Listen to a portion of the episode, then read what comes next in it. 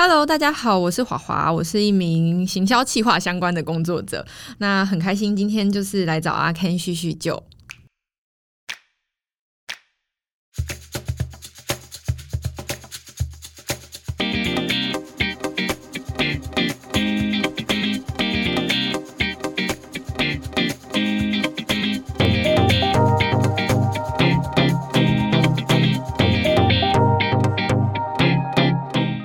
欢迎收听《谁来叙叙旧》，我是阿 Ken。《谁来叙叙旧》是一档以日常为概念，谈论生活中的大小事的节目内容。从生活到工作，透过阿 Ken 与朋友们在录音的对话过程中，来听听他们怎么论述自己的一套呃生活脉络、日常实践或者是生活态度的意涵。那节目呢，可以在 First Story、Apple Podcast、Google Podcast、Spotify 等平台收听。那按下订阅按钮。键就可以在第一时间收到最新的节目讯息。那今天呢，呃，来叙叙旧的朋友，呃，我想想看，我们上次见面大概是在二零一七年的暑假，那是在一场文化部的计划说明会上面碰到面。因为这样的关系，我们就在又再次连结。那她是我大学的学妹，那我跟她认识应该是在校园的亲善大使团体里面认识的。对她的第一个印象，我在想，应该就是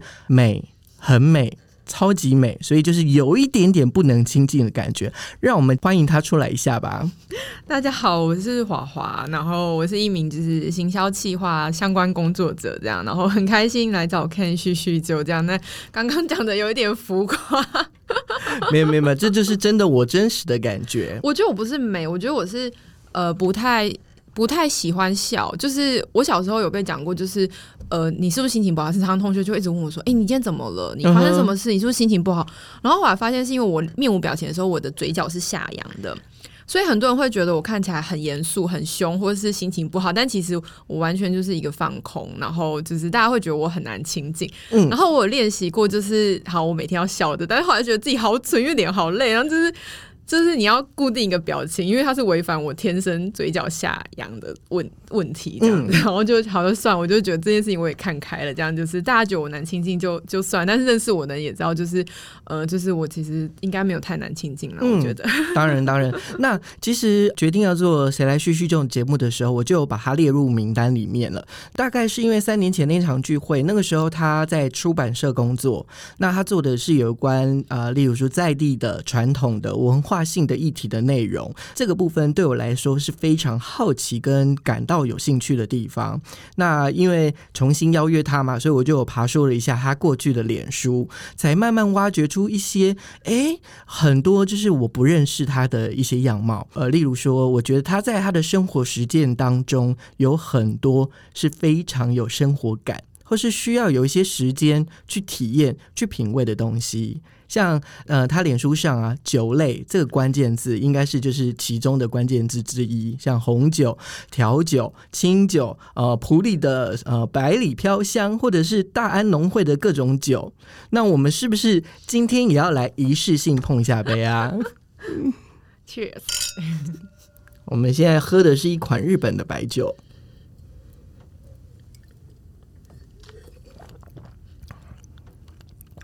闻起来很甜，但是喝起来不会太甜。因为我其实有时候很害怕，因为它我刚刚一开始看到它的颜色的时候是黄，然后比较偏琥琥珀，有点深。其实我本来想说这个颜色我猜可能会很甜，但但它其实酸酸度还蛮高的。而且我觉得好，因为应该是我今天带了。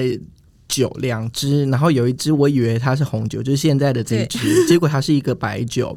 那我看到它的酒精浓度是十几帕，可是我觉得喝起来很顺诶，就是没有那个浓度的感觉。所以白酒有时候很容易，比较容易很快就醉，因为你不会感觉到，因为它比较顺口，它它没有红酒的单宁。然后有的时候，譬如说它可能酸味比较高，其实不管，我觉得喜欢甜的，甜味比较高，你就喝的很顺口。那酸的话，你也比较不容易腻，你会一杯接一杯。然后像这个，如果因为今天比较冷。但如果其实它比较冰的时候，你会喝得更快，我觉得。嗯嗯嗯嗯，对对对对，好，当然就是想说，呃，看他在他的生活，在他脸书上面有非常多的生活仪式，然后我就觉得说，哎，今天也可以来跟他聊聊有关于酒的部分。然后我想要先问一下华华，就是酒对你来说是一个怎么样的存在呢？这个话题我昨天跟朋友喝完酒的时候散步回家路上才讲，然后我就很肯定的跟他说，我觉得酒对我来讲是生命中最重要的东西，嗯，仅次于它的是钱，我觉得最重要其实是酒。就，但我我觉得我不是酒鬼，我觉得常常有时候这样讲，大家酒是酒，可是我觉得，呃，像我最近就是有一些，譬如说我在烦恼工作的时候，我会喝酒。我觉得酒它会去放大我的想法、我的感受，然后有时候你在困惑一件事情的时候，我觉得因为酒它让我放松，然后更可以去放大说到底我真正在意的是什么。那我觉得它是我伴随着我思考的一个工具，就是我不会让自己喝醉，因为对我来讲，还我现在可能是想沉淀，所以我喝酒。那当然，我也会因为开心的时候喝酒。那我自己有个原则，就是我不开心，我绝对不喝酒，因为我干嘛去把我负面情绪放大？然后我也知道，就是负面情绪就是它来了，你就是跟着它，因为它会它会离开的。所以我不想要去放大我的负面情绪，而且我觉得我如果心情不好去喝酒，我觉得太对不起那个酒了。嗯，我觉得他超无辜的，然后而且因为你心情不好，你吃什么都不好吃，喝什么都不好，然后我就觉得你太对不起那颗葡萄，你太对不起那个酿酒人。所以我的自己的原则是我心情不好不会喝酒。嗯，对。好，呃，从酒切入，就是当然，他生活中还是有很多的仪式啊，或者一些生活态度不一样。例如说，呃，他会尝试，就是他喜欢做饭。呃，在他的脸书上面有说，他可能想要买录影的工具。或者是有买说啊，今天我想要做玉子烧，有没有人推荐这样的 呃，就是器具等等？那或者是我觉得这个是现在超行的年轻人超喜欢的，就是去龟山岛做那个 sub，是不是？啊，对，SUP，然后对去牛奶湖。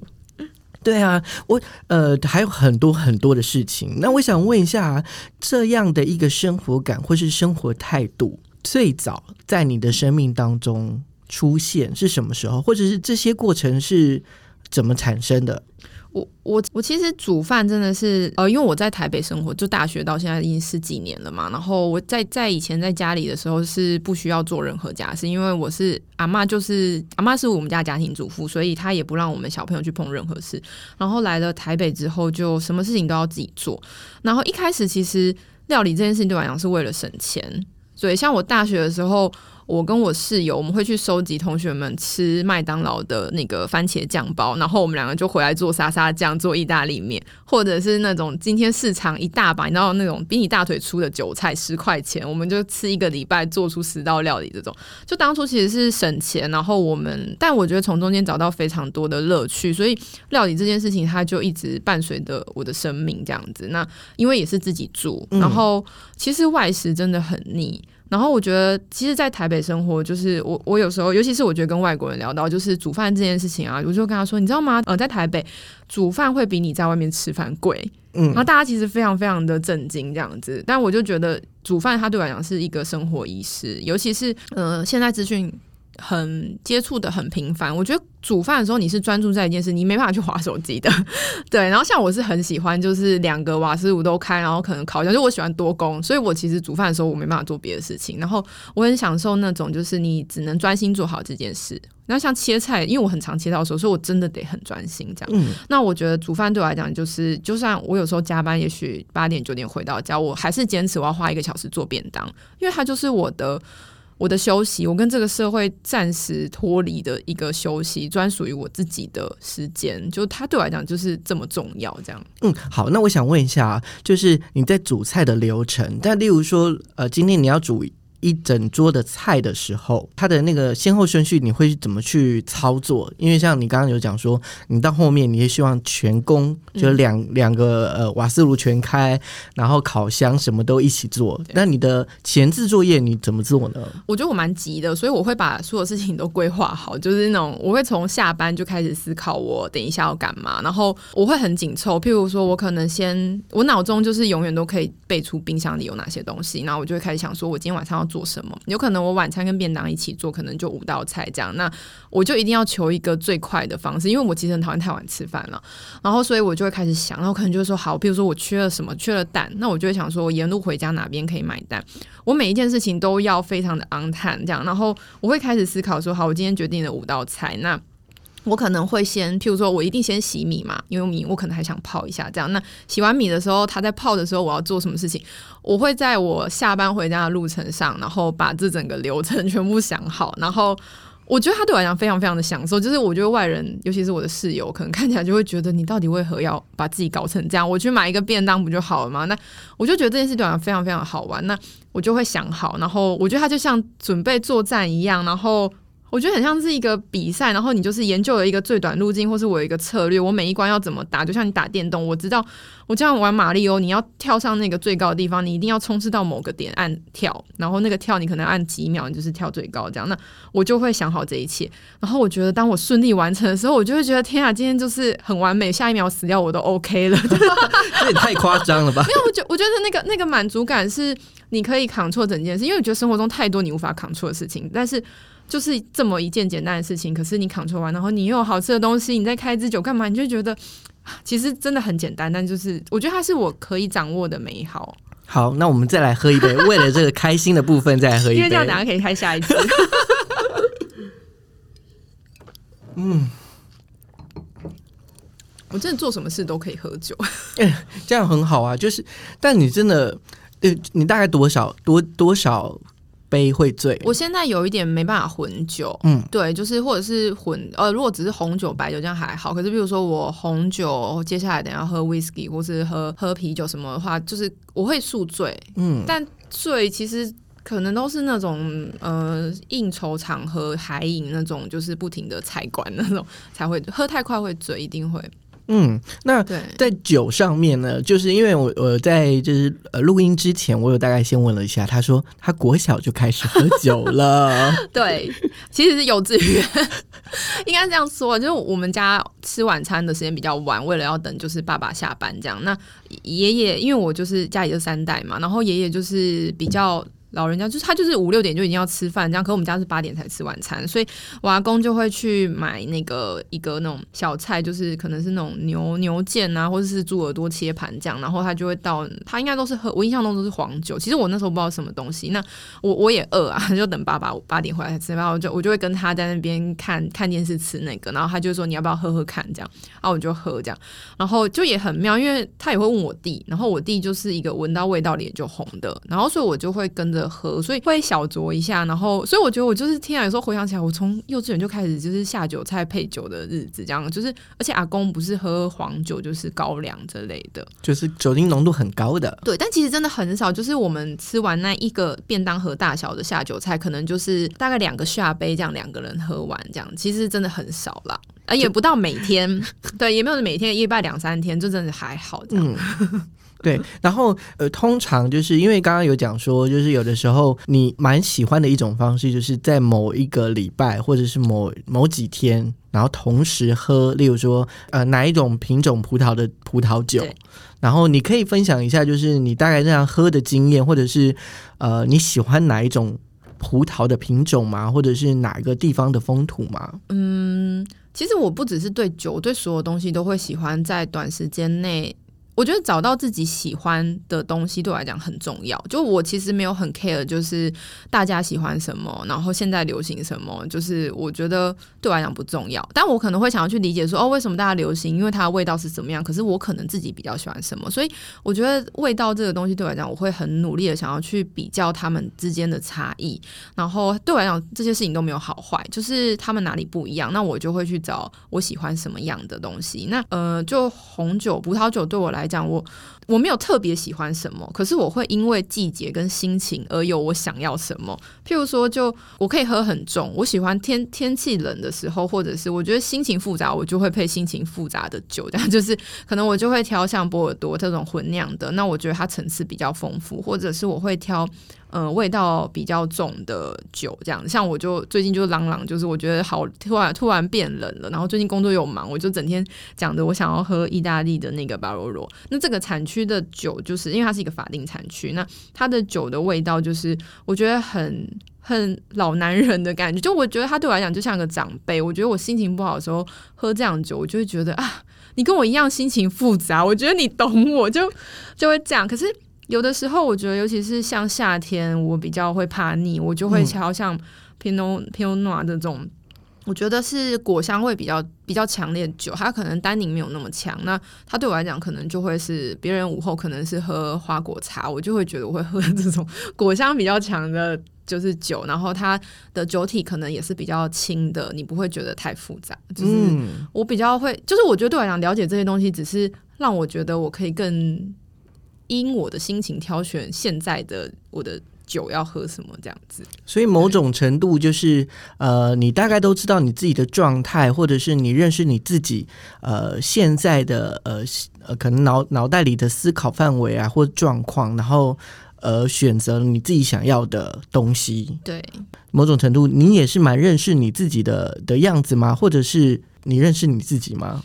我觉得人跟人的相处的基本是你要认识你自己，而不是你多认识对方，因为。我觉得，当你都不了解你自己的时候，你的身边人也不可能了解你，因为你表达出来的你可能不是真的你。但我觉得这个了解，就我不敢说我很了解我自己。有时候我其实不知道我现在怎么了，我也会就是很明确跟我朋友身边的朋友，就是我现在不知道我怎么了。我觉得我现在可能情绪很满或怎么样。就是我觉得你可以不知道，但你要知道你现在是不知道。我觉得这是一个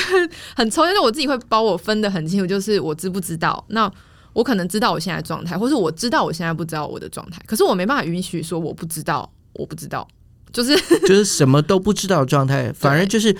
即使我知道我这个状态是不知道的，那我也去感受这个不知道的状态。对，就像我觉得我我去年回台中三个月，那我觉得那个时候就是我对于工作我真的不知道我的下一步或怎么样，我在一个迷茫的状，就是很真的很彷徨的状态，但我知道我那时候不知道，然后。呃，有很多焦虑或怎么样，然后我就会去想说，好，没关系，现在现在不知道，那我就先停下来。对，那我就觉得还好，反正就我有家，我觉得幸运的是我我有家人做我的后盾，这样呢我就是先搬回家，然后我我的我妈妈其实也对我完全没有什么交集，这样她她也觉得很开心，因为她下班回来有人煮饭给她吃，这样她都都巴不得我最好住在家里这样。那我就觉得那个状态就是我不知道，但我会觉得你要知道你自己现在不知道，那你会让身边人也知道，所以那个时候我的家人知道我那时候还没有清楚下一步，所以他们也不会想逼我，然后他们也知道我在思考，那我就会。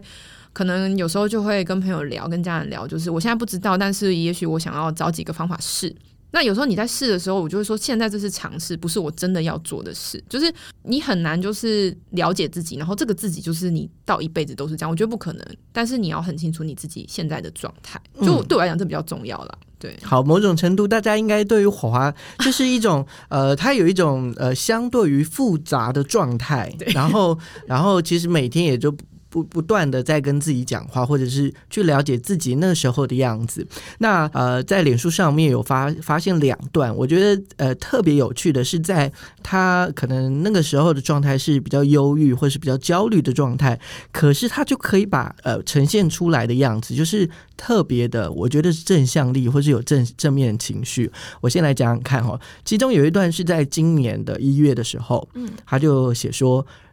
认清自己多挑剔、多任性、多难搞，但我就是要工作有目标又好玩，生活有品质又精彩，缺一不可就是我的平衡。就是你听他，他可能那个状态，他上面是是非常忧郁的，嗯。但是他就可以写出这样的一个文字，然后还有一个就是在二零一八年五月的时候，呃，他就写说，我也想着把生活与工作交给时间，去品尝各种结果，那都是在人生某个切面的真实样貌，然后可以像艾雷岛把草有完大吗的泥煤味诠释成令人向往的风土，把每个切面的时光记忆都视为最好的结果。你你确定是看我脸书？真的是你的脸书啊？完全没有印象。对，但嗯，就对啊，就觉得蛮啊。等一下，我先想一下。嗯，刚刚等下一月是讲的，我其实真的没有印象哎。嗯，哦，其实工作上对，因为我觉得我我过去换过。因为刚一开始我说我是一个行销企划相关工作者，原因是因为行销企划真的它可广，也可以很专注在某一个一个小块领域。但我常常就会一个东西做一阵子，就我觉得跟我吃东西也是一样，我研究到一个东西，我觉得大概知道哎它的架构或是它的分类、它的差异性之后，我就会想要再去学一个，或是再去接触一个新的领域，然后。我也曾经想过，就是就是想要去，我一直在追求生活跟工作平衡，所以我有去尝试过。诶，那我想要做朝九晚五的工作，然后有很很多很多自己的生活时间。可是相对，如果他在工作上面发展比较缓慢，又没有挑战性的时候，我又会觉得乏了。但我也就是好像第一个工作在广告代理商，其实那个就是非常的高压跟紧凑，然后完全没有生活，我也不行，因为我觉得那时候每天你两三点到家，就是我那时候每天觉得自己是机器人，因为我们我们常合作的计程车嘛，所以其实你上车，司机看到你也知道，他就会问你说是不是什么什么路这样，然后你就嗯，然后我可能就那个嗯而已，然后就是到了下车，因为因为公司付钱，你也不用付钱，回家开门每个动作都一样，然后回家洗澡连洗澡动作都一样，然后睡觉。然后隔天早上又起来上班，然后那时候我就觉得我的生活好可怕，好可怕，这种我也不行。对，然后可是我也做的就是好生工作，就是相对稳定，比较没有压力。但是我有很多的生活，像我以前那时候，我呃大概五点多下班，我六点去健身房，我可以上两堂课。然后你看，我上完课，然后在健身房洗完澡，才大概九点，然后我还可以就是回家开支酒看电影，然后十一点睡觉。然后我就觉得天啊天啊，我好多自己的时间。可是每天上班起来的时候，我我反而觉得啊，今天工作有一点没有动力，这样我也不行。然后我就觉得天啊，我自己有够难搞的。对，可是后来我就觉得那又怎么样？因为不行，我就是都要都要不对吗？他有错吗？法律没有规定你不可以这样啊。那我就还是觉得说，好，既然你确定你都要，那你就去努力啊。对啊，就是就觉得说，嗯，就我都要这样。嗯，好，那那如果从这样，就是我可能会问我的朋友，就是一个呃，以目前来说，呃，如果是工作跟生活比，大概是多少比多少？我觉得我现在还蛮平衡，我现在差不多一半一半。对，就是我目前加班时间不算多，就是真的有一些紧急状况，当然会加班，可是基本上我都还是可以控制在准时上下班。对，然后。所以我的生活时间其实就是就是一半一半，现在是目前这几个月下来，我都觉得还蛮平衡的。嗯，哎，好，我觉得先切入一个点，好了，就是你可以分享一下你的大概工作历程。OK，我。我现在大概出社会十年多，这样还快十一年了。那我其实大概就分一半，刚好就是五年五年这样。那我第一个五年就是我从广告代理商到客户端这样，然后就是等于说两边都待过这样。那其实我觉得这是一个做行销人蛮容易经历的，就是你可能会先在代理商磨练一阵子，那你会去你喜欢的产业在里面做做行销这样。那刚好那时候也是一个网络时代起飞的时候，然后所以。嗯，就是开始做数位的广告。就我进社会是在传统广告产业，但其实那时候是数位起来的状态。这样，那后来我中间后面五年就比较特别，就是我完全离开了比较正规的行销产业。那我那时候在出版社，就是我们见面的时候嘛。那那时候其实。我就那时候觉得好像跳很大，身边也觉得说你怎么会跑去出版社这样？然后我当时觉得没有啊，我我本来就很喜欢 看书啊。然后刚好前一个工作因为在高铁，我有负责那个高铁列车的刊物，所以其实经常带我们外面承包商的编辑去做一些采访。那其实跟编辑们沟通讨论刊物的内容，我也觉得这个工作编辑的工作非常有趣。这样，那所以刚好呃出版社有一个缺的时候，我就去了这样子。然后当时吸引我也是因为他们说他们不想要找一个。呃，正规出版行销经验的人，他们就想要一个不同领域的人，然后看能不能激发什么样的火花。这样，结果我做了五年，好像我那五年其实真的几乎没有在做比较正规行销的事业，其实做比较多是在开发一些文创商品或是一些文创事业的经验上面这样子。那我就觉得这这五年对我来讲是一个很不一样的状态，就是嗯。保留一些行销的经验，但是运用在比较商业开发的状态，这样子对，所以我那是后面五年那。当然，我觉得那五年有一点觉得做到有点乏了。就是我说，我觉得当我就是好像把这个东西稍微诶可以分类之后，我就觉得我想要再去尝试新的东西了。对，所以后来又休息一下子，然后但是我还是又回到了行销产业这样子。嗯嗯嗯嗯，好，那呃，因为你说最近的呃最新的这个大概呃工作大概做了八九个月，对。那我们先跳回就是这五年的工作状态，因为就是阿 Ken 也非常好奇，嗯。呃，我想问一下，就是你在里面，嗯，呃，所以你的职称是行销吗？还是？对我其实一直都是挂就是行销企划，然后我我觉得因为同时主要会还有行销的工作，是因为呃出版品它在上市的一些行销的事事务上，我还是得负责这样。但我其实比较多，大概有八十趴力气，其实是在企划上面。那当时在出版社，可是我们做的比较就是文创文化创意相关嘛，那所以它比变的是比较是企划面的事情。就我其实比较多的力气是在这一块。嗯，因为那时候我大概跟到，就是那个时候呃跟他见面的时候。大概是他那时候，呃，他们有在泽泽上面有一个木工阿阿烟的木工的杯子，嗯嗯，做的这样的一个手工艺。那我呃，然后我有大概去去爬书了一下，就是呃，你们出版社的一些前前面的部分，然后就有看到一些讯息，就是呃，你们是不是也是那个时候呃，或在之前一点，就是在转型的过程，然后选择了这样的方式吗？嗯，对。他我觉得这这这个故事就是讲起来，我自己觉得蛮有趣的。其实我们那时候原本是因为做书，我们想要关注台湾在地的产业这样子。那一些传统产业，其实台湾就是大家很厉害，就是代工非常强的一个国家。这样，那所以那时候在关注这些产业的时候，你去了解，哎，怎么做出一个东西这件事情，本来只是想要把它文字化变成一本书。然后因为那过程我们真的深入产业太久，我们就觉得，哎，其实要做一个产品也没有。没有那么困难，应该不能说没有那么困难，而是我们已经打入这个产业。我们相相较于其他人，可能我们进入就是那个门槛，我们已经跨过去了。那我们不如就来做产品，这样，那就觉得说，哎，就就来试试看。然后加上因为呃也是同事的关系，我们有认识泽泽的人，那去聊，其实用透过募资的方式，它可以降降低我们开发的成本。那它本身也是比较是适合这种。新的东西你要推出市场的时候，你先让大家知道，用募资的方式，然后先吸引人家，确定真的有市场这个需求，我们再来生产嘛？对，那所以就跨入了做产品的开发这样子。对，嗯，哎，那。呃，在这个过程中啊，所以你刚刚说你有做行销，你有做企划，然后你也切入了就是商品的这样的一个领域。那你还有在做什么？像像那时候我们在计划，就是我们在文化部的那个计划案里面，呃，碰到面，所以呃，接案或者是去找政府的资源，也是你的工作之一吗？对，因为。靠靠募资是一个方法嘛？可是问题是我们当然是希望这个产品最后可以成功。可是你就会想说啊，万一就是这个产品如果没有人买，那我们还有没有什么资源？所以其实就是会去找一些资金的来源这样子。那我觉得政府其实在一些补助案上面，他们其实是。嗯，就是我觉得是蛮好的一些条件，对。那我觉得他其实他就是把一些资源就是落实到中小企业。那那时候我们就尝试去拿这样子的补助案，其实我觉得都对我们帮助都蛮大。因为我觉得尤其是在这种比较文化类型的产业的发展，嗯，因为它本身商业价值应该说它的商业性比较低，所以。你很难在短时间获利，然后加上我们并不是一个大集团，因为有些大集团它背后可能会有基金会，或是有一些嗯，就是商业机构，就是去做资金的来源这样，但我们其实都没有，所以变成是我们钱要自己来自己找这样子，所以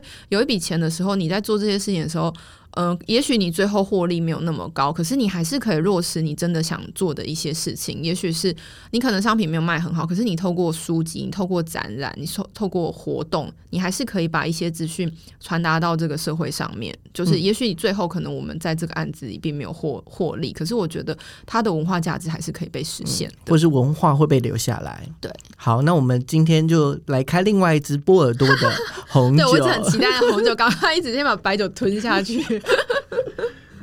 好，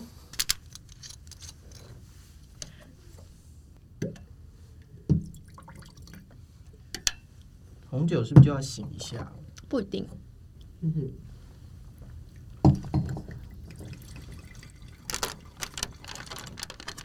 通常是呃年纪比较大的红酒才要醒。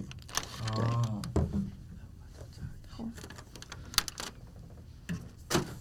主要是因为它在木桶里面睡比较久了，所以它的味道是都，就想让它浓缩的概念。那你让它跟空气接触之后，把它的味道就是慢慢的展开，你才可以喝到它不同的层次。好，对，靠近慢一点点。好，我们先闻一下它的味道。你不觉得它有个玉米味吗？我都说那个是玉米的甜味。嗯，因为我我我觉得我到现在就是还有点不想要去接触正统的那种酒的知识，是因为我觉得我好我不想要背单字，然后就是嗯味道单字。其实我觉得那是一个统一沟通的方式是好的，可是我自己还是喜欢用我的方式，就是像我就会说，呃我觉得波尔多的酒蛮长，就是你第一个闻的时候有一个那个玉米，我都觉得很像玉米，我们吃那个甜玉米的那个中间玉米芯那个甜甜的味道。就是在那个酒精之前，对不对？对，好，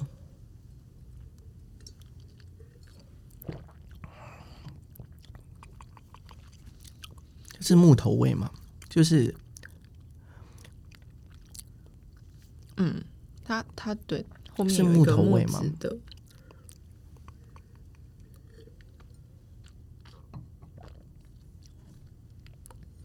然后我查了一下，它有、呃，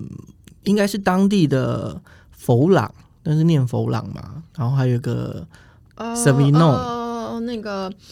嗯，Cabernet Sauvignon，对对对对对。对，然后跟那个 Cabernet Franc，对对。然后还有另外好像还有一一个我忘记是什么酒，就是它三个葡 Melo 萄吧。啊，对 Melo 对应该是 Melo，Melo，因为如果是波尔多的话，嗯。应该都是这几个混酿。对对对对。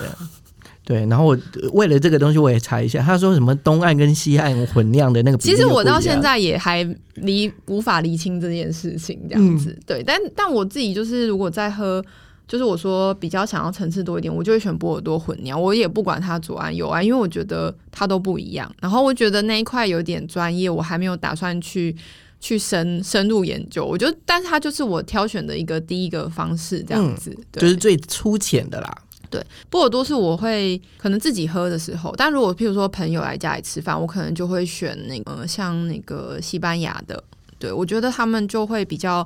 比较易饮一点，就是就是大部分人都比较容易入口。嗯那我觉得波尔多可能风险高一点点。对，如果这个人他平常没有在喝红酒的话，不一定不一定可以接受。可是我平常没有在喝红酒，我觉得这这一支很 OK，顺、对，因为它它单宁其实没有很强。嗯，对啊，就是就是你喝起来不会，可能层次上面就没有那么复杂。嗯我觉得它就直接下去之后，有也许有，或者是那很细微，嗯我感受不到。我其实感受也没很强，但我我觉得其实波尔多对我来讲，它就是一个百科全书，因为它每一个酒庄，嗯它甚至酒庄，譬如说它可能是跟它是就是它每一个酒庄它会有分它的就是第一品牌跟第二品牌，是它用的葡萄比例不一样，它的制成也不一样。对，那所以它的味道就是不是你在酒标上可以看到，你要知道这个，譬如说它上面就是写一个 Ken，那你就要知道阿 Ken 这个人味道是什么？他在哪里出生，嗯他是一个什么样个性的人，对对对对对你要去背这些东西。那对我来讲，就是天啊，一个酒庄一个故事，那边有就是好几个酒庄这样子。那个所以我们还是喝酒，然后品味每一支的就好了。对我就是喜欢，因为很多人现在把红酒当就是投资标的物这样子，但是我因为你喝一支少一支嘛，但我还是宁愿就是喝一支少一支，因为你活着也是啊，你你活一天就是少一天嘛，那你为什么不能就是喝掉？像我我每年一定会喝一支我生日年份的红酒，就我每年其实没有很贵啦，因为我不会买到非常高级的酒庄，但是就是有，就是我会慢慢增加，就是我觉得。就是那是我给我自己的目标，就是我今年会花一笔钱，但是可能也许四五千块、五六千块，那我觉得每年会增加，就是买一支。呃，我生日那一年就不方便透露，就是我生日那一年的年份的红酒，但而且加上还好，我那一年不是非常好的年，所以不会太贵就。不会太贵。因为我有朋友的年是那种，他是一九八二，哦然后是蛮好的年，在法国来说，所以那时候有想过要送他那个生日年份的红酒，我就打消念头了。你要好一点的酒庄都要十几万，然后想哦，说，我的天呐，好贵哦！我想说我中了透再说吧。嗯，对。那那呃，在喝酒上面，如果红酒来说，你会不会有就是那种呃不太敢去尝试酒的过程，或者是对我来说，像呃我我喝酒比较多喝白酒，但反正就是也是一种品味的感觉，就是我会觉得说每一支酒都有它自己的味道，然后这个味道呃就都不一样，或它的层次就是不一样，然后我会觉得说在喝起来你就会知道说哦，原来这支酒是这样的感觉，然后另外一支酒是怎样感觉，然后从中找到可能自己相对喜欢的。可是慢慢的会有一个，就是例如说，呃，像我都是在酒展里面去会先有试喝之后再买嘛。对。可是我在啊，例如说便利商店，对就或者是那种比较大型的超商去看酒的时候，我通常都是只是看，但是我就买不下去，因为我我好怕喝起来不好喝怎么办？你会有这样的过程吗我？发现我实验精神蛮强的，因为我。呃，当然，我其实跟你一样，就是我会去酒展试喝，然后我也蛮喜欢参加各种品酒会或是餐酒会的。然后可能我喜欢，或是甚至我在市面上随便买的时候，我也会去。如果我喜欢，我就会去研究这个酒标上面有哪些资讯。那当然，一开始你知道上面那么多的英文字或法文字随便，但是你根本不知道哪一个是酒庄名字，哪一个是产地，哪一个是葡萄这样子。那其实如果你花力气去研究，你就会知道。那我就会去把它关键字，也许我今天觉得这支好喝，那它的关键字可能譬如说它是 Tempanio，那我我就知道它是葡萄嘛。那我可能下一次想要挑酒的时候，就记得，哎、我上次喝了一支 Tempanio 的，我觉得很好喝，那我就会再找这个葡萄品种的酒，那就再试一次，也是蛮好喝的。那我可能它对我来讲，在我心中就有一个 hashtag，就是某一个状态下，我就会选这个葡萄，或者是可能有一些好喝的酒，它可能我就是认它的产地，就我会把那些关键字建立在我自己的脑海里，这样子。因为呃，在就是那个葡萄酒的酒标上面，通、呃好像是法国是最复杂的，因为像其他其他国家，例如说德国啊，或者是美国啊，可能新旧市场呃嗯。新旧世界，他们都会很容易把它的葡萄葡萄品种讲对。写在上面，但是法国就是你要去查那个它是在哪个产区，它可能就是哪或者是它哪一个，就对酒酒庄这样子。对它才会知道说哦，它是哪一个葡萄。其实我觉得最难认的应该是现在流行的自然酒，因为现在新的一些自然自自然酒跟或者是那种小农的小酒小农酒庄酒，他们的酒标设计的非常美，可是可能上面没有任何资讯，我觉得那更难。但我觉得就对啊，它其实酒标酒标是一门学问。我其实当初为了因为喜欢喝法国酒，我一开始去学法文的时候，有一点是为了我想要看懂上面的酒标这样，但后来发现其实也没那么容易。就是我我刚刚说，就是你得认识酒庄。背后的故事，你才有办法去理解那个酒标上的资讯，其实基本上没有什么这样子。但有的时候，像我现在买的时候，譬如说，嗯，波尔多，我知道我不可能知道它有什么样的葡萄，但我可能会认几个酒庄或是它的产地，因为波尔多很大，它其实还有细分不同的产地。譬如说，像我就非常喜欢 Medoc，嗯，就是这个地方的酒这样子，然后或者是年份。对，就是你可能大概知道哪几个年是不错的，对，就是一个选择的方式。但通常这种比较高风险的选择，我通常都是自己喝，因为我、嗯我真的很害怕找朋友喝，然后就我朋友觉得很难喝，然后我就觉得啊，我想要享受，因为我自己觉得，就算喝到难喝的酒，我也不会心情不好，因为我觉得那只是我不喜欢，嗯，然后我就会很想要知道它它到底哪边我不喜欢，产地葡萄或什么，我厘清这件事情，我觉得那 OK，我还是觉得是一个 happy ending 这样子，嗯对。好，因为你刚刚有说，就是你有学法文，那呃，在前前面我就有先问过他，就是在录音之前，就是你学法文，呃，学了一年，只是为了一件事情，就是你要去嗯，旅行。我们可以谈谈旅行这件事吗？好，就是我其实对哦，因为我我就是从好又回到酒，天啊，这这集就是酒嘛，就是我是因为喜欢喝红酒，然后那时候计划要去跑那个去法国跑红酒马拉松，就是一个在波尔多跑四十二 K，然后。四十沿途大概就是四十几间的红酒酒庄都会拿出他们的酒，所以你沿途的补给都是红酒。对啊，我本人没有跑完，我就是喝到二十一 K 的时候，就是真的太累了。然后 因为我后来觉得我很笨，因为我每一家都喝。其实正确的是你要挑选厉害的酒庄，因为你可能平常不会花钱去买。然后对我，所以我现在计划再去跑一次这样。那当时为了去跑这个比赛，然后。然后那是我第一次就是离开亚洲的旅行，所以我也必须要存钱或干嘛，所以我把它整个筹备期拉很长。然后我对于旅行是一种，我觉得它是换一个地方生活，就是我其实对于去一个地方，你去跑各个的那个大景点，我没有那么大的兴趣。就像我其实，在计划我下一次再去法国的时候，我给自己一个目标，是我想要在那里生活一百天，然后我要跟一百个法国人聊天。然后我想要就是很随便的聊，因为我觉得上一趟去法国那时候哦，我其实学法文是因为大家都知道法国人其实呃就是比较高傲一点，他们其实不太喜欢跟你讲英文，即便他会。所以那个时候我因为这样的讯息，我就想说，我希望我的旅行可以顺畅一点。那我觉得我去学一个法文。那你一开始的时候，你比较你用法文跟他打招呼或是询问的时候，他会觉得你是尊重他的文化，会比较好相处一点。因为就是我觉得可能大家都。讲太多法国坏话，所以我其实非常害怕，所以那时候就学了一年的法文，这样，然后。很认真的去讲，所以我其实没有背单词，我就是考试永远考零分，可是上课我可以跟老师聊天这样。然后因为我就是为了讲而已嘛，我没有其他目的，这样我也不是要去念书。然后所以就这样去法国了。那我我觉得那个收获真的蛮好的，就是因为语言让我在那个地方做了很多可以很当，譬如说，好，我我那时候的。嗯，明信片方式是我自己的照片拍，我用我手相机的照片，我是把它洗出来，然后写成明信片寄给大家。所以我就是在当地的相馆去洗照片。那你就是那种当地不是观光人会去的地方，你就必须用法文这样子，很简单，其实真的都很简单，都单字，他们也没关系。可是他们就会很很愿意帮助你这样子，就蛮有趣的。然后甚至连就是你知道我在。等公车的时候，就是一个老奶奶这样看一个亚洲人，然后还很开心跟我说：“我跟你说，我建议你坐那个几号路线，因为她可以就是沿途把所有的那个巴黎最重要观光景点都绕过这样子。”然后我可能就会跟他说：“啊，但我去过哪些？”他说：“那不然你改搭这一条好了，这一条可以看你没有看过。”那我就觉得天啊，好可爱的老太太，就是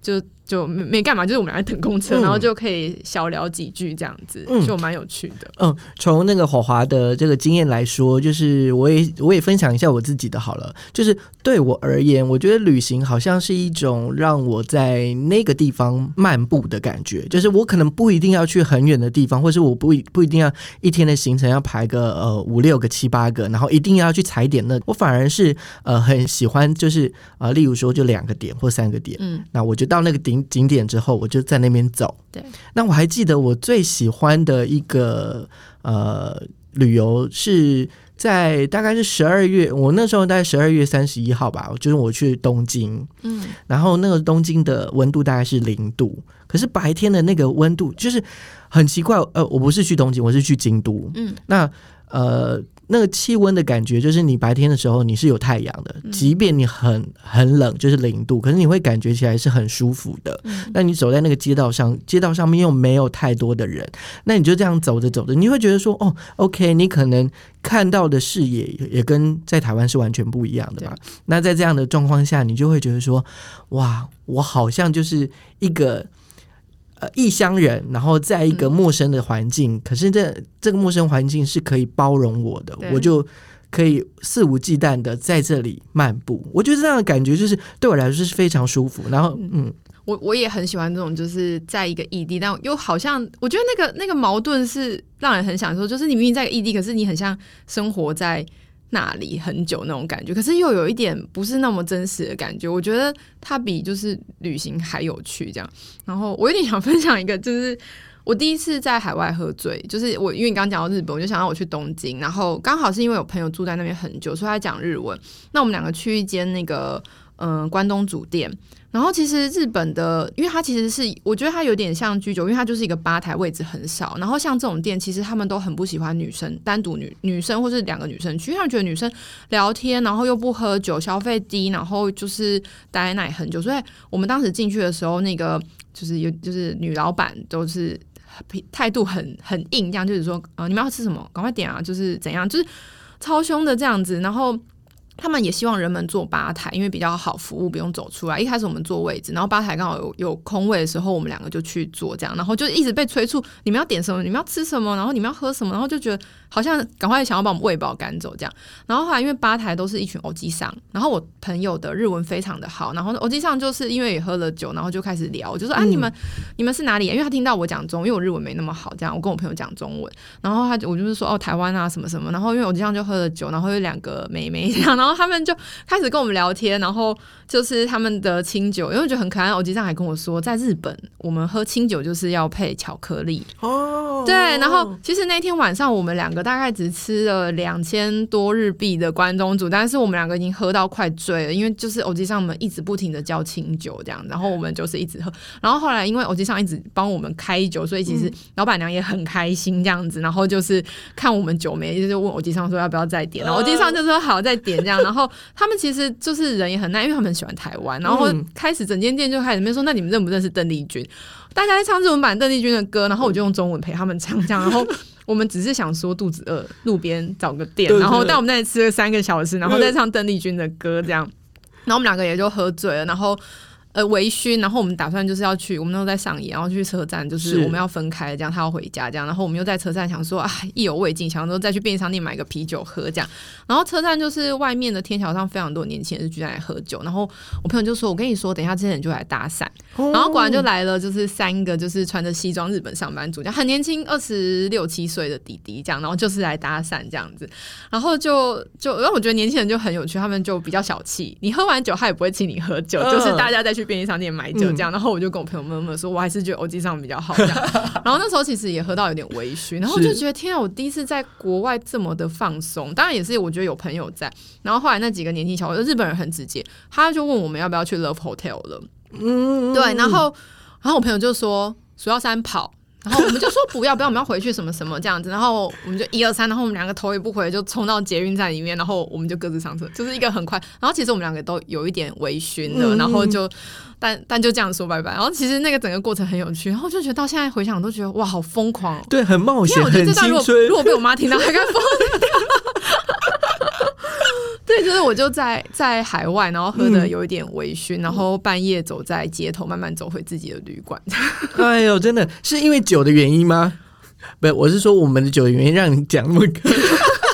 你刚刚讲到东京，然后我觉得酒，我觉得东京对我来讲，就是我都一直跟我朋友说，就你知道，真的要不是因为疫情，其实我本来今年也是要要去东京的，我就非常非常怀念，我就觉得天啊，我真的去东京，我不会再找任何男性友人之类，我一定就是女生出去玩，因为真的太好玩了。就是很有趣，而且我真的很喜欢欧吉桑，因为他们其实就是很热情，然后他没有恶意，他也不会有什么蓄意的任何行为，嗯所以我觉得其实很放松。好，我们来。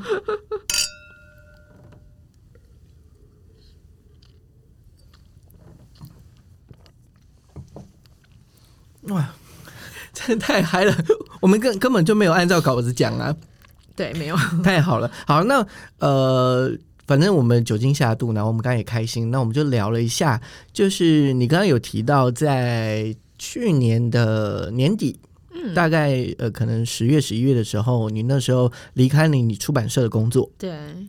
然后刚好陆续呃有几个在生命中呃比较重要的关系，嗯。同时都、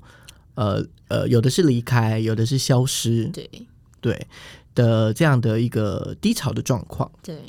嗯，然后呃，其实我我大概应该你大概是十一月的时候嘛，然后嗯。呃，我看到这个这个议题的时候，呃，我我刚好就是也有一些状态，就是关于我自己，我嗯也是在十月底那个时候，呃，阿嬷，也就是就突然离开，嗯，就反正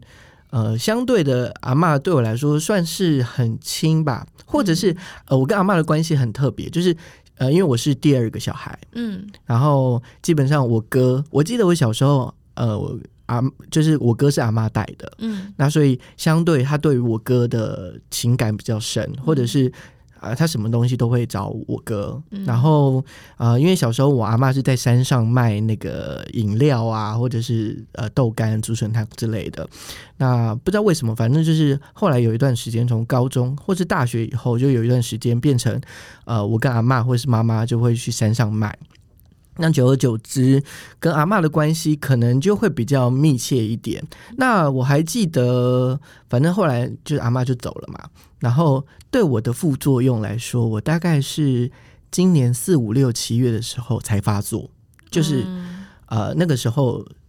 呃，就是感觉上我好像就是，反正我就是处理事情，我知道阿妈走了，然后嗯我就把事情处理好，嗯然后就是上班。但是在那个四月之后，开始慢慢就是发酵了，就是那个整个状况都很糟。嗯然后好，我其实是想问你，当然我可能就是六大概七八月的时候，才慢慢的找出一些方式，然后或者是呃，谁来叙叙旧这个节目，嗯也大概是那个时候，呃，可能是阿妈送的礼物吧。就嗯我觉得就是，呃，我想要做一些我自己觉得开心，或是我自己嗯想做的事情，就是。嗯嗯，可能离开这件事对我来说是太突然，或者是消失了，他就是直接消失。然后我会觉得说，那这样的状况为什么不让自己做自己想做的事情呢？嗯然后慢慢才这样。然后我也想问一下，你那时候呃，在这样同时间有几个比较重大，包含你也离职的这样的嗯状态下，你的心情状态，或者是说你那时候是呃低潮的状况，大概是怎么样的的一个状况？嗯嗯，我觉我觉得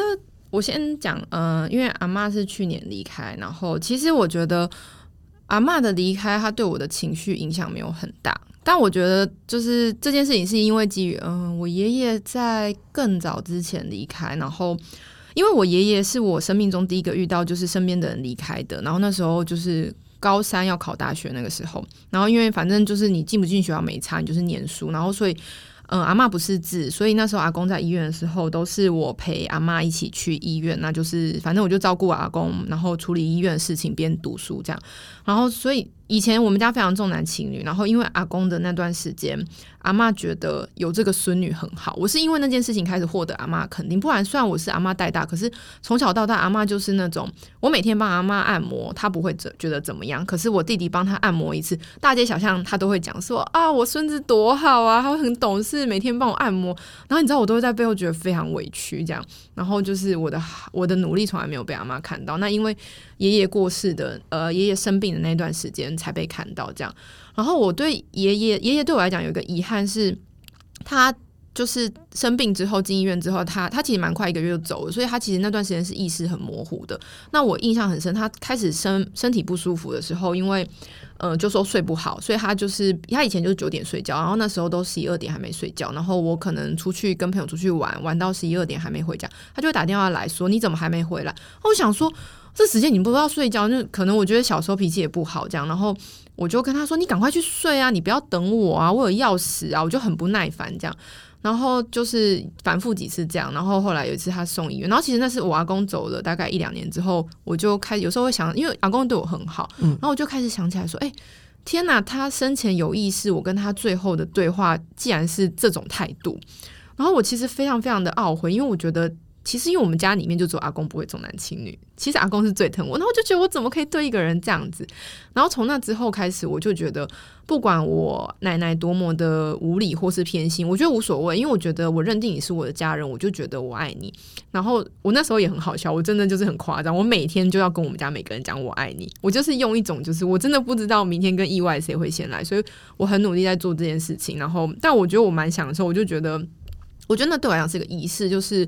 我我跟家人之间，我觉得每天就是要好好的说再见，这样。那所以，我我因为这样，然后我觉得后来获得奶奶肯定。然后以前我会跟奶奶顶嘴或什么的，因为你知道，有时候老人家观念不一样，尤其是阿妈没有读书，他们有很多传统社会的价值是跟我们现在很很无法相容的。那我都会反驳他。那现在我就那时候我就开始不会，他讲什么我就会可能跟他嘻嘻哈哈，对啊对啦，玛丽跟我弄丢啦，然后就跟他撒撒娇，因为我觉得。我觉得我真的怎么做，其实说真的，你也不会不要我这个孙女这样子。那我觉得，我我相信我自己的做法，但是我觉得我也不想要忤逆你这样子，我不想让你不开心。我觉得人生很短，这样。所以后来那段时间，我都是一直这样子跟阿妈相处。所以我觉得，我觉得每一段时间我都很开心。嗯。然后我觉得阿妈走真的是非常奇幻的一件事情，就是我觉得我。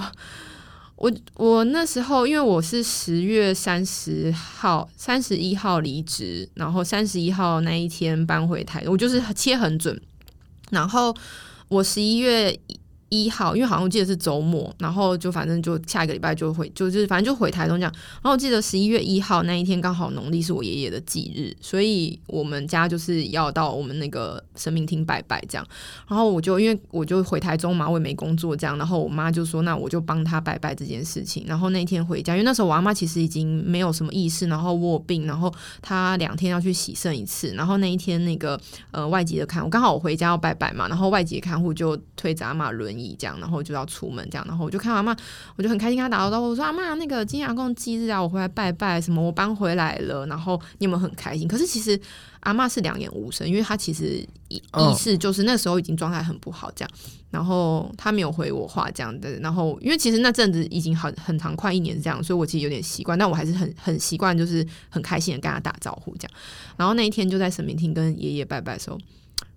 其实这件事我。没有跟太多人讲，但是现在讲，但我觉得已经没关系。那时候其实我在跟我爷爷拜拜的时候，我就在心里跟爷爷说：“我觉得阿妈好辛苦哦，你可不可以就是带带走他。其实我觉得讲当时讲这种话有点过分，你知道，但是我觉得阿妈那时候，因为她真的就是要一个礼拜加护病房，然后一个礼拜普通病房，两天在家，然后又回到加护病房。他其实非常非常不稳定，然后，然后家里的人为了照顾他，其实都非常的辛苦。然后我觉得我非常不忍心阿妈这么的痛苦这样子。那我那时候在拜爷爷的时候，我讲出了这样的话。然后结果那一天晚上，我阿妈就离开了。然后他跟我爷爷的忌日是同一天。那其实我觉得很有一点浪漫，有一点吊诡，有很多很复杂的巧合。可是我觉得。就是就是，我还是觉得很开心。嗯，然后我觉得天啊，就觉得阿妈在等我回来。就我回来的第一天，他就离开这样子。然后，但也刚好因为回来，所以其实时间也比较弹性，所以家里就是那时候的丧事什么都可以尽量的帮忙。然后我就觉得阿妈真的很疼我们，因为她不想要，她一直都不想要给大家带来什么困扰这样。然后我就觉得她在等我，就是。这个段落这样子刚好，所以我觉得那个时候虽然分手，然后其实工作离职也准备很久，因为工作有工作瓶颈。就是刚刚我们一开始有聊，就是我觉得在文创产业做了五年，其实自己会觉得我了解了这个架构，然后我觉得我没有找到我的下一个阶段目标的时候，我会彷徨，就是我不知道我还可以做出什么新的东西。所以那时候我就觉得说，嗯，想要休息这样子，所以。就刚好签了，而且刚好就是你知道房租，你知道在台北租房最痛苦就是租约，所以刚好房租也到期，就是那个时间我都掐的刚刚好，然后搬家什么，你知道就是跟煮饭一样，我一定要把所有的细节都 切好，就是那个 run down run down 空这样，然后就是对啊，就是我连就是你看我三十号那天要搬回来，我记得那时候台北的家具什么，我是三十九号。好像也是三十号那一天早上，就是车子全部收了，然后其实就我，然后就是立刻搭高铁，然后回到台中去接搬家公司的车，然后就是家里准备弄好这样子，就是一天搬完结束，然后隔天回家拜拜，然后就阿妈就离开这样，然后就开始处理阿妈的后事这样，然后就觉得。就我我觉得就是我还是觉得很开心，就是我爷爷的离开让我觉得我很珍惜每一天跟家人的相处，所以我觉得阿妈那时候的离开，我我没有太多的难过，甚至我觉得，就我有时候觉得天啊，我觉得那些就是亲戚看到一个孙女就是没有很难过，他们是会觉得我很不孝。可是我觉得不管怎样，就是我觉得我跟阿妈之间没有遗憾，嗯嗯嗯，对，然后我就觉得其实。一切就是，而且我觉得一切都是最好的安排。是，对。因为呃，刚刚就想到这个，就是反正我记得后来阿妈就比较呃，要怎么讲，就是可能比较知道我的在，我的存在，或者是我会陪他聊聊天。然后每次阿妈就是从山上下来，就是到家里的时候，反正我呃，因为阿妈九十几岁嘛，就是也也听，就是可能。看不太到，或听不太到。那我们家是一楼，然后就是前面有一些那个空，就是空间。所以我就是要进那个门口之前，我就会说：“阿妈，我阿轰啦。”因为那个时候我的感觉就是，我怕他不知道是谁，所以我就我就就会就是啊，对，没有，我就说：“哇，阿轰啦。”然后他就他就他说：“哦，阿轰，你等来哦。”就是大概每一次，我记得最深刻就是我每次回去，他们他如果在家，我就会这样讲，然后。然后，呃，像在山上的时候，对我来说，去山上也是一种，当自己有时候很不开心，或者是状况状况不好的时候，你就会想要回去山上，然后跟阿妈聊聊天。然后阿妈就会说：“啊，那你有空就要打个电话来回来啊，或者是，呃，就是他不想他不想要呃耽误我们工作的时间，他就是说你打电话就好，不用再上来这样子，就不用特地把跑上来。可是就是大概就是这样的一个状态。然后，嗯。”嗯，所以那个那个，呃，然后可能家人朋友，呃，不，家人就是亲戚，他们就说哦，阿红你就友好呀，或者阿妈阿妈就会说，呃，这个阿妈就会说，呃，阿红就乖啊，怎么样怎么样。然后，可是我对我而言，我真的其实我我觉得那不是孝顺，那只是我觉得，我想要这样对阿妈，或者是，呃，我觉得我被牵挂了，嗯，是很。是很幸福的一件事情，所以，呃，在在能能回去的状态，或者我想回去的状态，我就回去，我就陪他聊聊天。嗯，虽然他都是讲一样的话，都是讲差不多的话，可是他就是你就是陪他讲，他就会觉得很开心。然后，因为我阿妈是很临时的反正就是基本上就没有意识了。那我还记得那一天，反正我那天在桃园跟课，然后一接到电话，我就跑回台北嘛，就反正就是直接回台北，然后就阿妈就没有意识了嘛。在那期间，一开始我真的觉得，其实那时候后来有一些心境的改变，就是我我会觉得说，我好自私哦，因为那时候一见到阿妈，就跟她说：“阿妈，你要赶快好起来，我们不想要，就是要看你好起来这样子。”然后就是这几天，就是大概两三天，因为阿妈大概一个礼拜，就就那个，然后反正后来就会觉得说。为什么我们要阿妈起来，阿妈就要起来？我对我而言啦，我真的觉得说，为什么阿妈我要阿妈起来，阿妈就起来？然后我还记得那个时候刚好也是要做转换的一个过程，就是反正就是一个面试的机会，第二次面试要谈薪水，然后那天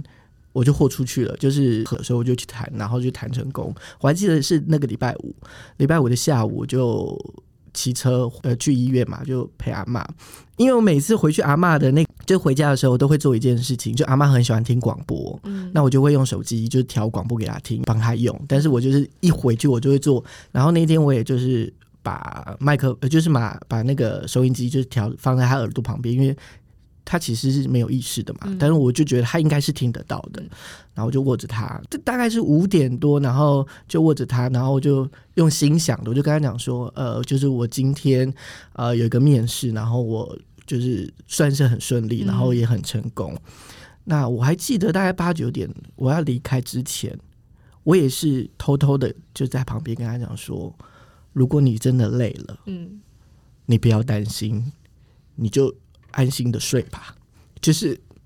我们会好好照顾自己的那个状态。就，然后，然后就是那一天晚上，就是大概可能四五点的时候，我我爸就打来说，阿妈状况不好，嗯，要准备要去山上这样子。然后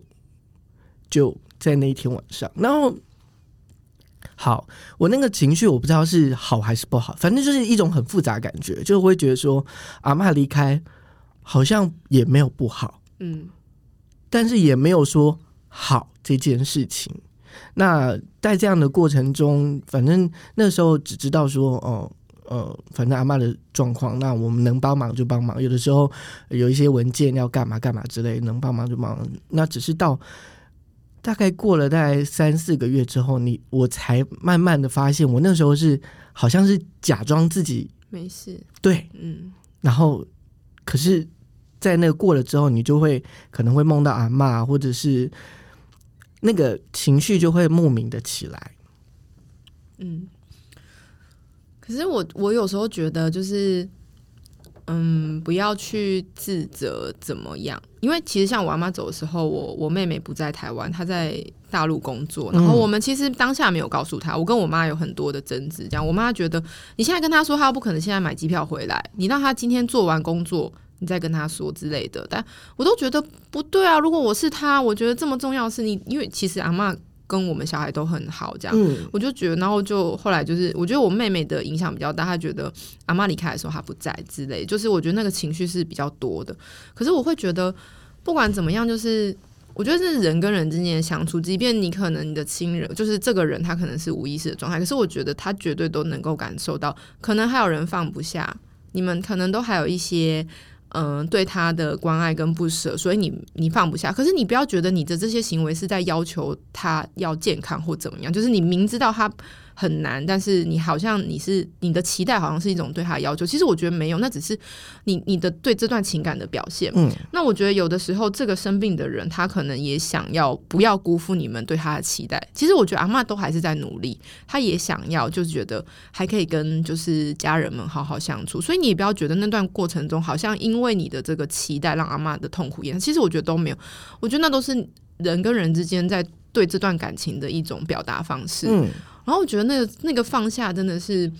双方的放下。我觉得奶奶的放下也是，她真的感觉到，哎，其实你们好像可以把自己照顾好了。我觉得我也应该放过我自己了，因为我觉得阿妈也是，阿妈是觉得她可能觉得我爸都还是需要照顾的人，就就是这样，就是在妈妈心中，你不管几岁，你永远是小孩这样。所以我觉得，就是他们有他们的放不下，他的那种。他在最后的那些挣扎，其实都不会是我们给他的压力。我觉得那是他自己对情感的表现。那我们的各种情感表现也都有这样。然后，而且我觉得，其实其实我我爷爷那个时候也是，就是当下我没有太多情绪，我也大概隔了半年之后，就像我刚刚说，我隔了一年我才想起来这件事，就是很多情绪是后面才累积出来。可是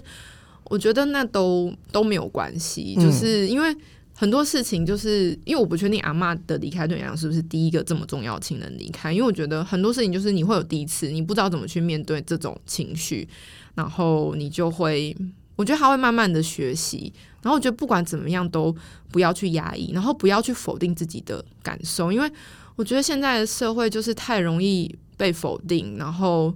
很容易心理生病。我觉得我身边有好多朋友。其实我之前也有，我们有过一段时间会去做心理咨商，或是去吃一些可能抗抗忧、抗焦虑之类的药物，这样帮助睡眠之类的。话在，反正我觉得，但我后来觉得最重要就是你不要否定你自己，因为我觉得绝对都不会有错，因为尤其是感情这种事情，就是没有没有谁对谁错啊，而且就是亲人，我觉得放不下很正常的啊。其实换个角度想，如果你你放得下，那搞不好有的人就会解读说，哎，你是不是太无情了？那这时候你是不是又要心里？就是很不舒服，不要管他。对，其实我觉得自己的状态最重要，自己知道。你一定要了解你自己的状态，然后你也不用想一定要控制他，就是就是知道我现在怎么了，然后没关系，我现在可能想不出解决方法，那没关系，就我明天再想啊。我为什么一定要现在想？而且后来我最近有学会到，就是不用所有的事情都要解决它。就有些问题，有时候它不是问题，它就是一个状态。你怎么样把你觉得它是问题这件事情调试到你觉得它是一个状态？就像。你天生有个胎记在脸上，你可能以前觉得我长得很丑，但你久了之后，它就是一个胎记。就是你怎么样把那个心情转换回来，它是一个状态，不要给它任何正面或负面，你不要期待它会变正面，但你也不要去否定它，它就是一个状态。嗯。好，我觉得就是呃，今天算是我觉得都还蛮正向的一个一个一个对话吧。太正向会不会很虚伪？不会，可是我们就很直接、很真诚。其实其实有很多负面的情绪，只是我觉得那些负面的情绪，就是你要找到方式跟他相处，然后。我觉得负面东西是好的，因为你有负面，你才有办法正面啊。对啊，对啊，就是就我，我觉得我还是充满负面的人，只是说那些负面他不会对我有负面效果。那我们这样就好了。我们来为今天这样来干一杯。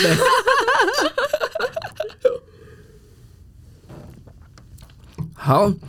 我觉得时间也差不多，嗯，所以我们来最后一趴。哎，真的跟跟那个 round down 上面完全不一样，不一样哎。那我觉得很好。会不会没有分享太多职场？就是没关系，我觉得生活心理，可是生活也很重要啊。哦，对啊，我现在觉得生活对我来讲最重要。是，那我们就来最后一趴。嗯，我还想再聊一个，就是因为你刚刚有讲到旅游，然后你有提到就是呃以前的旅游跟现在旅游的概念是不是就不一样？就是你可以分享一下你自己对于旅游的这件事情吗？就是就是换一个地方生活了。我现在的想法都是这样，就像去年去墨尔本待一个礼拜，我其实就是因为去参加朋友婚礼嘛，我就是在那里生活。我就觉得，就是我把我平常在台北做的每一件事情搬到那边。就是我早上起来，我早上一定要有咖啡，所以要么自己煮，要么出去。那我觉得在墨尔本很棒，就是到处都有很棒的咖啡这样。然后我最喜欢的事情就是逛菜市场，我喜欢用市场去认识一个地方的。从饮食文化去认识一个城市的风貌，这样子，所以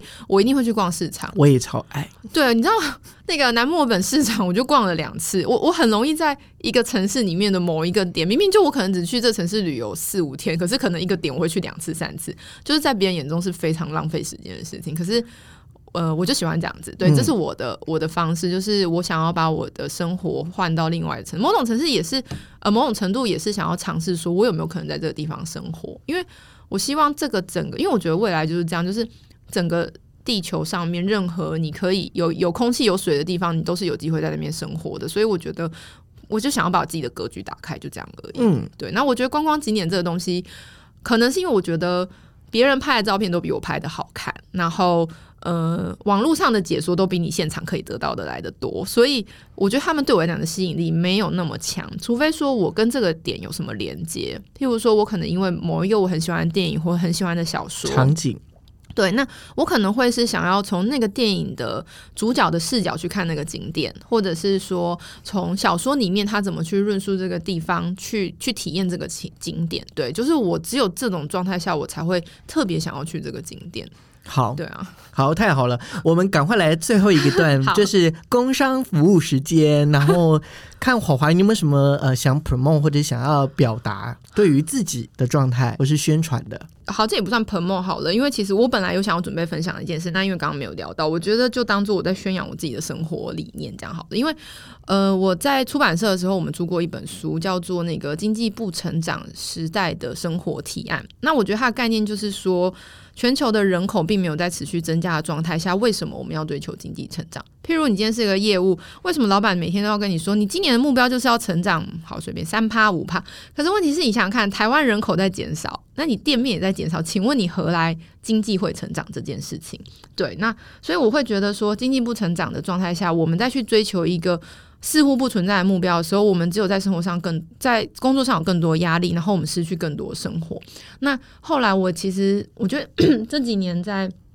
日剧上面，我觉得因为我很爱看日剧，我觉得有两部日剧影响我很深，一个是那个我要准时下班，这个就大家蛮多人知道。那另外一个比较小的，应该很少人看过，它叫一周工作四天。然后其实那女主角非常有趣，她就说。呃，他就去一个便当的工厂工面面试，然后他就跟老板说，呃，我可不可以一个礼拜只上班四天？然后因为他们这种就是做业员的工作，然后老板就觉得，哦，可以是可以，可是为什么你要讲？然后女生也没有讲原因，然后那很短，只有四集而已。然后中间大概第二集的时候，那女生就某一个员工就大家就对她很不解啊，就是我们来当然就是希望班排满啊，赚钱，我就是要加班多领更多的钱，为什么你一个礼拜只做四天？你有什么隐情吗？还是呃你不缺钱，你只是来玩？大家就。就同事们诸多猜测、揣测这样，然后最后那女生其实就默默就说：“嗯，你们工作是为了什么？”然后就说：“工作就是为了吃饭啊，活下去啊。”然后他就说：“我也是为了吃饭，我就想要好好的吃一顿饭。”所以他就是他一个礼拜只工作四天，是因为他平常他必须就是，譬如说他三餐会自己煮，就像我觉得我现在在追求，我想要三餐自己煮。然后可能譬如说，我觉得日本有时候你因为你需要做一些常备菜，你会去腌制一些菜之类的，你会你可能一天三餐你花可能六个小时在做料理的准备。然后我就觉得，对啊，我工作是为了吃饭，所以我要好好的吃饭。也会反过来回来说，好，我今天准时下班不等于我不不热爱工作，所以就像你，你去翻了我的脸书贴文，对我也是现在才想起来，就是我觉得工作对我来讲，我在短时间内把事情做好，我该做的事情还是有做好。我我觉得我准时下班不等于我不爱不热爱工作，我觉得因为我热爱工作，所以我更想要有效的做完，我不想要它耽误我的生活，因为如果我的平衡我一失衡了，我会讨厌工作，我会讨厌我自己，可是我不要这样子的下场。然后我觉得也是回到就是经济不成长这个年代，这个作者他就是因为这样的想法，他就觉得，所以他他他的理论我。当然我没有完全是实践，因为他觉得说他要花一半的时间回到乡下务农，然后所以就是基本上如果他没有工作的时候，他的小菜园可以养活他。他的他的模式是这样，所以他自己开了一家小店，一个只开四天的酒吧，然后平常他会在就是郊区种菜这样子，所以他不会饿死。所以这是他的两地生活的模式。然后我就开始，我觉得这些东西开始影响我现在，就是我在追求平衡。然后我也觉得，我回过头来，就是我过去会挣扎，我到底要好好工作还是好好生活？那我就觉得我现在没有，我就是两个都要。所以我觉得真的要彭默什么事，我觉得我会希望就是大家不要觉得加班就是你爱工作。我觉得你要爱你自己，你我觉得爱工作有很多表现方式，你也不要去否定你自己的做法，你要相信你自己。然后我觉得生活真的很重要，因为其实全球经济要成长真的有限啊，就是然后你就是过一天少一天，跟红酒喝一支少一支一样啊。所以我觉得每天就是。你要怎么好好去过完今天，就是就是是很重要一件事情，这样子。好，今天就是非常谢谢华华，就是其实呃，在这样一个多小时的时间里面，华华就已经把他的生命脉络大概都用他的过程或他一些故事去沉淀出来的，或是。堆叠出来，那大家也对火华应该有认识。那也谢谢今天的白酒跟红酒，让我们让我们很开心的在讲好多秘密，对，分享很多。那如果想要听更多阿 Ken 的朋友来叙叙旧的话，就请锁定，就是每个礼拜四我们会固定更新，然后呢，就是点一下订阅钮就可以收到最新的讯息哦。那我们今天节目就到这里喽，那我们下次再见喽，拜拜。